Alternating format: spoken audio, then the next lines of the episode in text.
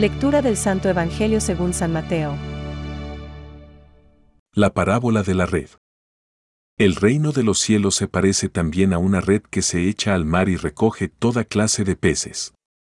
Cuando está llena, los pescadores la sacan a la orilla y, sentándose, recogen lo bueno en canastas y tiran lo que no sirve. Así sucederá al fin del mundo.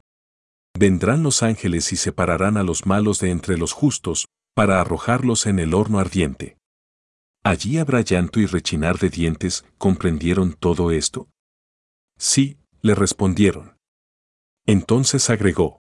Todo escriba convertido en discípulo del reino de los cielos se parece a un dueño de casa que saca de sus reservas lo nuevo y lo viejo. Cuando Jesús terminó estas parábolas se alejó de allí.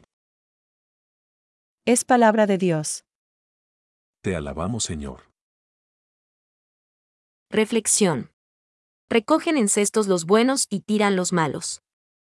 Hoy, el Evangelio constituye una llamada vital a la conversión. Jesús no nos ahorra la dureza de la realidad.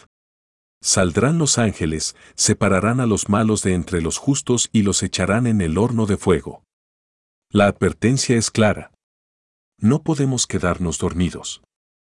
Ahora debemos optar libremente, o buscamos a Dios y el bien con todas nuestras fuerzas, o colocamos nuestra vida en el precipicio de la muerte.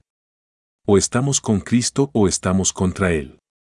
Convertirse significa, en este caso, optar totalmente por pertenecer a los justos y llevar una vida digna de hijos.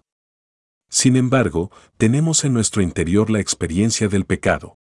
Vemos el bien que deberíamos hacer y en cambio obramos el mal. ¿Cómo intentamos dar una verdadera unidad a nuestras vidas? Nosotros solos no podemos hacer mucho. Solo si nos ponemos en manos de Dios podremos lograr hacer el bien y pertenecer a los justos. Por el hecho de no estar seguros del tiempo en que vendrá nuestro juez, debemos vivir cada jornada como si nos tuviera que juzgar al día siguiente. San Jerónimo. Esta frase es una invitación a vivir con intensidad y responsabilidad nuestro ser cristiano. No se trata de tener miedo, sino de vivir en la esperanza este tiempo que es de gracia, alabanza y gloria. Cristo nos enseña el camino de nuestra propia glorificación.